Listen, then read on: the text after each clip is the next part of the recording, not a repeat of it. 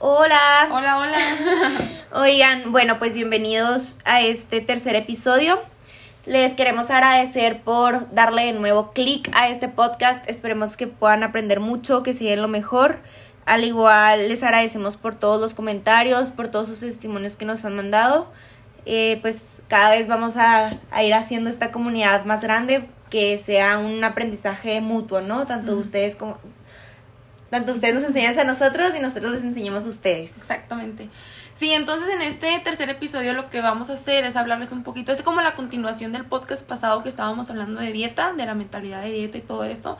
Entonces, estos episodios que siguen son como de los pasos para irnos quitando la mentalidad de dieta. Eh, vamos a estar explicándoles por qué las dietas no son buenas a, a nivel mental el tener la mentalidad de dieta porque no es buena y cómo nos la vamos a ir quitando. El día de hoy vamos a hablarles un poquito sobre el daño que ocasionan a nivel pues de salud biológico y a nivel psicológico y emocional. Porque pues bueno, eh, si hacer dieta es el problema, ¿cómo es que esto puede ser la solución? Exacto. realmente muchas gen muchas gentes, ¿eh? muchas personas llegan y nos dicen así que, ay, es que no puedo hacer dieta, o sea, si tan siquiera se me hiciera tan fácil, si tuviera la fuerza de voluntad típico, fuerza de voluntad. lo cual en otros episodios vamos a tocar eso de fuerza de voluntad, eh, pues realmente cómo es que eso va a ser la solución, ¿no? O sea, estás haciendo dieta creyendo que esa va a ser la solución de tu problema cuando realmente ese es el problema. ¿Y por qué? ¿Por qué es el problema? Bueno, pues yo les voy a platicar un poquito cómo nos repercute a nivel de nuestro metabolismo, ¿no? A nuestro nivel de digestión y todo eso. Exacto. Entonces, vean qué loco. Nuestros antepasados, como conocemos, pues ellos cazaban sus propios alimentos y todo. Entonces, como que se distinguía lo fuerte que era una persona dado a su capacidad de sobrevivir. ajá. O sea, mientras más se das cuenta almacenaban grasa, más fuerte eran, más, más sobrevivían exactamente. Y hoy en día, como tenemos esta mentalidad que entre más flaca estés o más fit o lo que quieran, es wow. Menos grasa tengas. Exacto. y, y, pues vean, eh, realmente la grasa es algo súper necesario en nuestro cuerpo. Eh, pues como sabemos, los macronutrientes son tres, carbohidratos, proteínas y grasas. Estas grasas pues las obtenemos de muchos alimentos como los cacahuates, como el aguacate, las nueces, todo este tipo de granos. Entonces muchas veces también satanizamos a las grasas, ¿no? Decimos de que, ay no, voy a estar a dieta, ya no voy a comer grasa y no sé qué, cuando esto realmente es súper necesario para nuestro cuerpo. ¿Por qué? Porque vean, nosotros almacenamos energías, almacenamos la energía en dos, pues dos maneras diferentes. Una es carbohidratos y otra es por grasa. La de carbohidratos tiene un, haz de cuenta que es cierta cantidad limitada de, de almacenamiento y es la que usa nuestro cerebro y es la que usamos principalmente para cuando hacemos ejercicio, etcétera. Y el de grasa ya es cuando ya ese almacenamiento está lleno, se va, te va a ir pasando al de grasa. Ese es ilimitado, también por eso empiezan las lonjitas y pues ah, esa tendencia, ¿saben? ok, entonces bueno, pues nosotros por esto mismo que nuestra grasa tiene un almacenamiento ilimitado y que podemos seguir comiendo y jamás se va a satisfacer ese almacenamiento si nosotros no le ponemos un alto, si no escuchamos a nuestro cuerpo, pues empezamos las dietas. Entonces, hacer una dieta de manera crónica o de manera seguida va a enseñar al cuerpo a retener más grasa cuando vamos a volver a comer. ¿A qué se debe esto? Ok, nuestro cuerpo, cosa que nosotros comemos, la va a empezar a digerir, la va a empezar a repartir, ya sea para para darle energía, como les dije, al cerebro o al hígado para que haga sus funciones o así la va a repartir entre los diferentes órganos para nosotros tener pues las funciones que necesita hacer nuestro cuerpo. Entonces, si nosotros empezamos a hacer estas dietas famosas llamadas hipocalóricas, ya sea porque nosotros queremos bajar de peso o porque queremos vernos más marcadas, etcétera, vamos a empezar a ocasionar que nuestro cuerpo cada comida que tengamos la, la, vaya como a multiplicar. O sea, vas de cuenta que va a multiplicar sus enzimas para que nuestro cuerpo pueda mantenerse con energía. ¿Saben cómo es como que una manera de defensa? Entonces, entre más crónicamente estemos haciendo dietas, va a ser más difícil para, el, para, para nosotros bajar de peso porque es contraproducente, ¿sabes? Estás almacenando una grasa que no. Entonces, pues imagínate, hacer dietas va a disminuir tu rasgo, tu, tu rango de perder peso. Ahí está como un de que como rayos, o sea, Sí, las dietas claro. funcionan realmente, pues ahí Exacto. está una respuesta muy buena. Claro. Y pues esto va por lo mismo que, que el cuerpo quiere, quiere que sigamos teniendo energías para lo necesario, así va a ser más lento el metabolismo.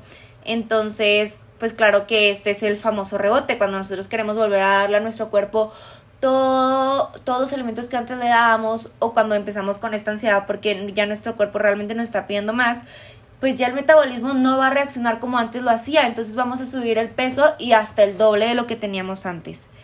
Y al igual como, pues no sé, podría ser que ya lleves dos meses con esa dieta que ya no está satisfaciendo a tu cuerpo, se va a disminuir tu energía, vas a andar agotado, ya no vas a poder realizar las actividades que antes hacías con más facilidad. ¿Por qué? Porque ya no tiene tu cuerpo cómo darte esa energía, ya no tiene cómo, pues, pues ese colchoncito, haz de cuenta. Claro. Entonces va a incrementar tus atracones y tus antojos porque es una manera de decir lo que te está De diciendo tu cuerpo que, oye, por favor, o sea, necesito Claro. comida, o sea, necesito algo Y es que sabes algo funcionar. que te estoy pensando con esto que estás diciendo, que la gente cree que, o sea, estar a dieta es estar saludable y es, o sea, es como diferente, ¿no? O sea, porque una cosa es comer sano, variable, como mencioné en el episodio pasado, que una dieta saludable es una dieta flexible, eh, ¿qué más dije?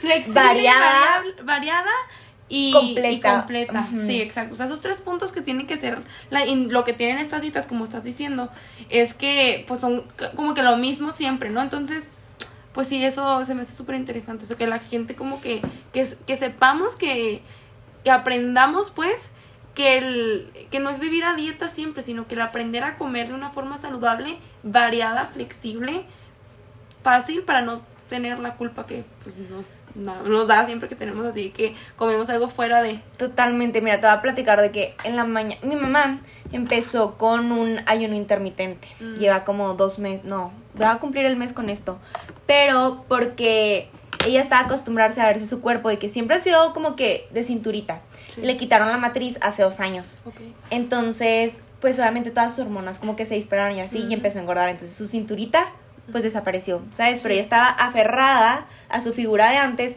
y tú en el, en el video que nos compartiste por Instagram Sí. hablas de cómo, el cuerpo cambia. ajá, y es algo súper natural y no nos Sí. podemos aferrar, o sea, literalmente soltarte del pasado hasta en lo físico, ¿sabes? Porque Claro. no vas a tener tu misma figura que hace 10 años siendo una mujer de 40 años, ¿estás de acuerdo? claro. Entonces, mi, De pues, mi es mamá, imposible.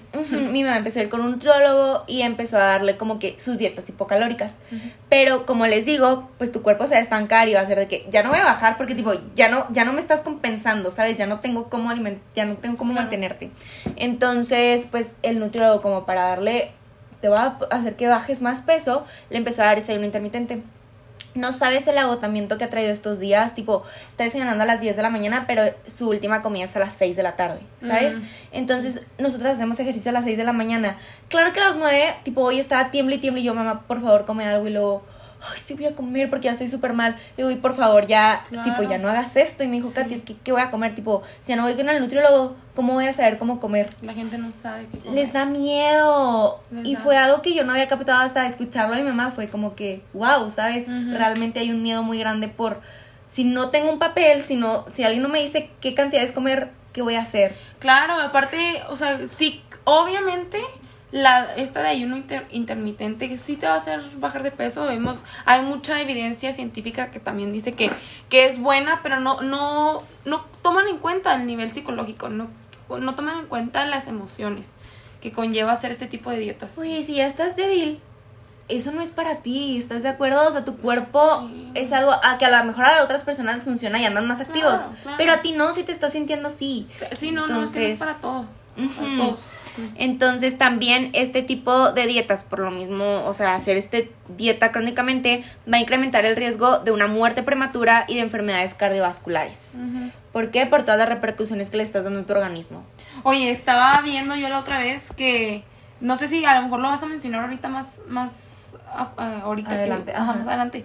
Pero estaba viendo que es igual de peligroso el estar subiendo y bajando de peso durante tu vida que al tener obesidad. O sea, es, es- el mismo es, es- o sea, pones a tu cuerpo en el mismo nivel de riesgo que estar subiendo y bajando. Oye, es que me voy a meter a términos un poco más científicos, pero imagínate, nosotros tenemos estas hormonas que es de que la epinefrina y todas esas, ¿no? Que, Sí. que es como un...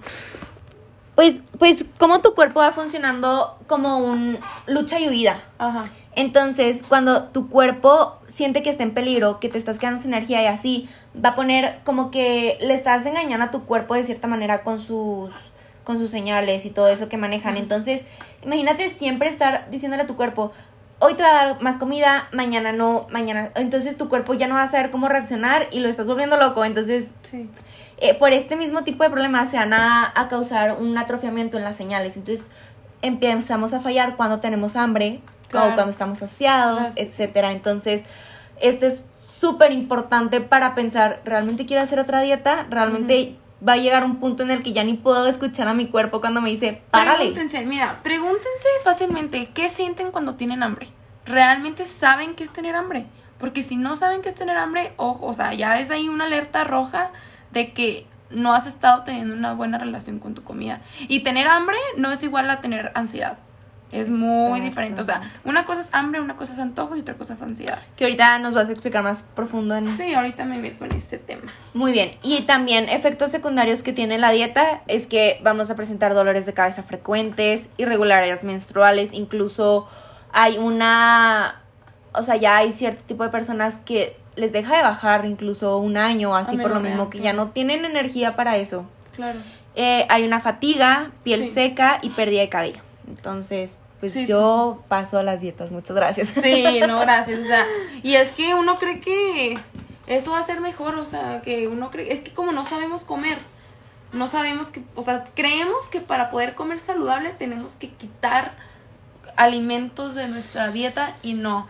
es vari- o sea, se puede comer galletas, se puede comer nieve, se y puede no comer solamente los fines de semana. Y no O sea, solamente, exacto, porque esa es otra cosa súper que tiene la gente en su cabeza que solamente los fines de semana son libres, pero ¿qué pasa estos fines de semana? Te atascas de comida, o sea, comes en una cantidad pues, de extra de más y llegas a un mal- malestar físico. Entonces ahí es donde pues no está bien.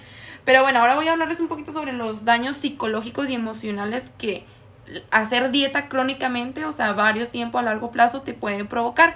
Hay unos expertos en psicología que dijeron en un, haz cuenta que existe un instituto de un Instituto Nacional de Salud, eso está en Estados Unidos, y cada año hacen una conferencia de control y pérdida de, peso. Entonces, ellos, estos expertos en psicología mencionaron tres cosas muy importantes. Una, hacer dieta está ligado a los trastornos de conducta alimentaria.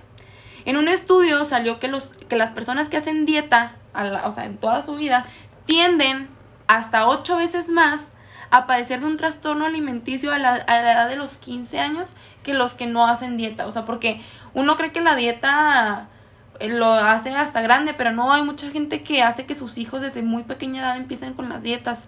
¿Qué pasa cuando llegan a la adolescencia? Pues pierden su autoestima, su seguridad, todo esto, ¿no? Entonces, pues empiezan todos los trastornos alimenticios. Otro punto, hacer dieta causa estrés y preocupación, independientemente del peso corporal. O sea, hacer dieta está relacionado con el sentimiento de fracaso, baja autoestima y ansiedad social. ¿Por qué? Pues porque simplemente sabes que vas a empezar una dieta, vuelves a romperla y ¿qué pasa? Pues te sientes fracasada. Aparte te da miedo salir con tus amigos y de que, ay, es que me, va- es que me invitó a un café, pero no manches, a mí me encanta el de el frappé de Oreo. Que no tiene mil calorías, ¿no? Ajá, no Y quiero porque estoy a dieta. Prefieres no ir. O sea, O, o simplemente vas, no, no pides lo que quieres, hasta pides nomás una tisana o un- así algo de que es súper light, ajá.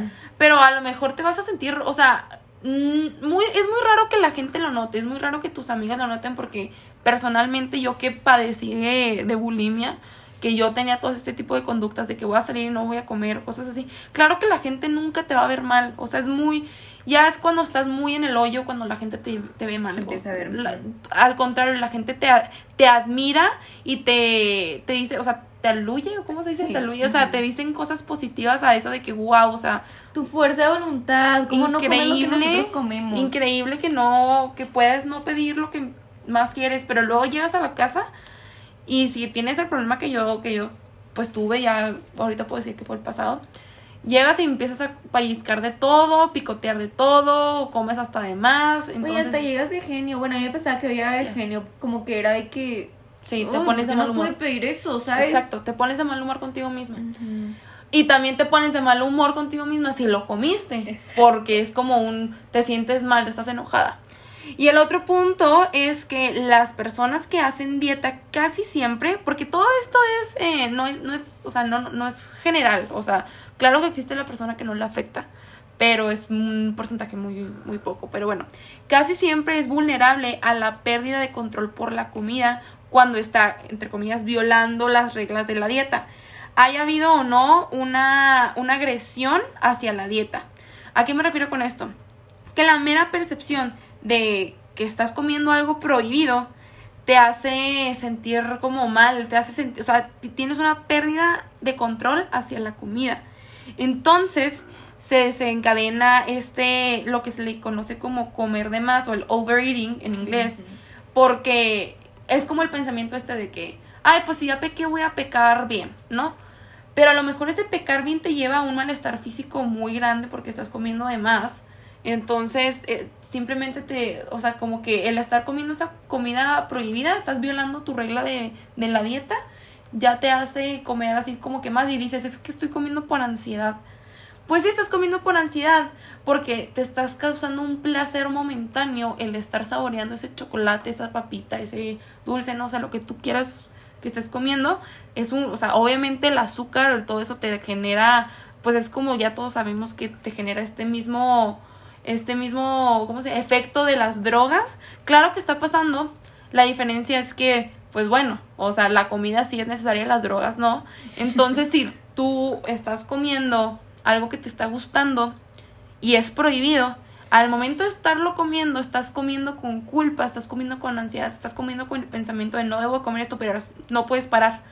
No puedes parar. Entonces, es porque estás violando tu regla esta. Entonces, pues claro que no. No te permite disfrutar la comida. Y pa- para parar, tienes que sentir un malestar físico muy grande.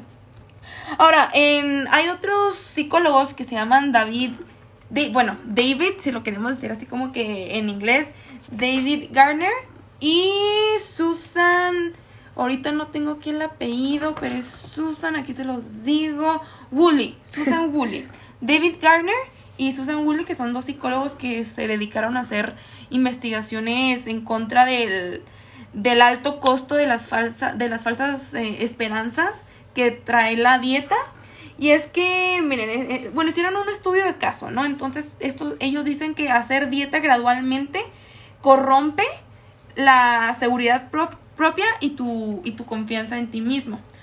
Precisamente por lo que estábamos hablando ahorita de la, pues de ese sentimiento de, de failure, así de fracaso.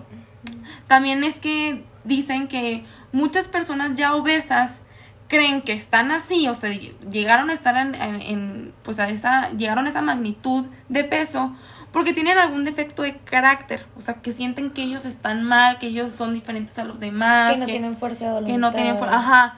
Cuando en realidad no es eso, o sea, simplemente que vivir con este pensamiento de dieta y siempre sentirse mal porque saben que no pueden lograr lo que los demás aparentemente pueden, pues los está como así aplastando un poquito más un poquito más. Entonces estos psicólogos Garner y Woolley argumentan que muchos individuos obesos experimentan depresión y atracones como consecuencia de hacer dieta. Pero estas personas no se dan cuenta que es por eso que están sintiendo todo esto, esta ansiedad, esta depresión, estos atracones, porque es consecuencia de la dieta. Y aparte estos estudios demuestran que estas personas no tienen ningún daño psicológico que los demás no tengan. O sea, no es que sean diferentes ni que tengan algo mal que no puedan, es que simplemente están estancados en este pensamiento de dieta y tienen miedo a la comida que les genera más culpa, ya sea que coman algo inclusive hasta el arroz, ¿sí sabes? O sea, por ser algo eh, dentro del, del grupo, Grupo carbohidratos. de carbohidratos se sienten culpables. Entonces, es, es todo un círculo vicioso muy feo que, que nos impide a todos tener una, una vida plena, feliz. No hay que tenerle miedo a la comida. Miren, yo, o sea, yo, yo, no se los estoy diciendo nomás por decírselo, sino Somos expertos o, O sea, sea, vivimos esa- experiencia. ajá, es mi experiencia propia, el aprender que en cada comida debe de haber eh, de los tres grupos alimenticios, como nos platicaba Katy, que es el de las grasas, los carbohidratos y las proteínas, sin miedo, con balance, con amor, no pasa nada. Lo más importante, como les da- dábamos el tip la- el episodio pasado, sobre ir escuchando nuestro cuerpo y es paso a pasito y cada, cada día propónganse que ay, realmente es hambre, realmente es ansiedad que estoy tratando de ocultar. Antojo, exacto. Entonces, si, si tienen alguna duda, ¿verdad? Díganos. Por ejemplo, a mí me pasaba mucho que yo estaba estudiando y ya se me hacían las 10 de la noche y veía que todavía me, todavía me faltaba un chorro. Entonces me generaba mi ansiedad. Y ahí luego lo pensaba que, ay, son unas papitas o... O sea, empezaba en comida. Entonces me iba a comer. Pero mientras estaba comiendo, estaba pensando, no manches, no, ya cené estoy comiendo de más. O sea, me estaba como que hablando de que... Tú me estaba- sí, o sea, me estaba saboteando. Más aparte la ansiedad por estar estudiando, ¿no? Entonces, obviamente se hace una bomba de ansiedad. Que, ¿Qué es lo fácil de hacer? Pues me lo distraigo con la comida. Pero bueno, termino de comerlo o ya siento un malestar físico muy grande y ya se me olvida que tengo que estudiar, ya no estudié, me puse de malas, me desvelé, no estoy cumpliendo con mis horas de sueño, se hace todo un ciclo igual de que el día siguiente pasa lo mismo si estoy en temporada de exámenes. Pero, ¿qué pasaría entonces si yo no tuviera esta idea de que la comida es mala? Entonces, al momento de estar en mi ataque de ansiedad porque estoy viendo que, que me falta un chorro para terminar de estudiar y mañana hacer exámenes y, y ya está, me voy a desvelar todo. Entonces, o sea, ya no tengo el pensamiento de la comida, yo misma puedo estar pensando y cuestionándome estos pensamientos de que, bueno, me voy a poner unos 15 minutos más de aquí a acá, lo voy a terminar, luego me doy unos 5 minutos de break y así, o sea, ya me estoy enfocando más en lo que realmente importa y ya no, estoy y ya no estoy desviando ese pensamiento a otra ansiedad, a otra cosa que me va a generar más ansiedad y me va a hacer sentir peor. Me encanta, perfecto. Y pues así como este, aquí les enseñamos el daño que trae también hacer la dieta, así en los próximos vamos a estar dándoles pasitos diferentes hasta lograr quitarnos esa mentalidad de dieta que apesta. Exacto, literalmente. Sí, entonces Cualquier cosa que tengan, dudas, comentarios, aclaraciones, nos pueden hablar por nuestras redes sociales. que Habitando en mi 20. Habitando en mi 20, sí. Y pues cualquier cosa ahí estamos. Muchas gracias. Gracias, bye, bye. bye.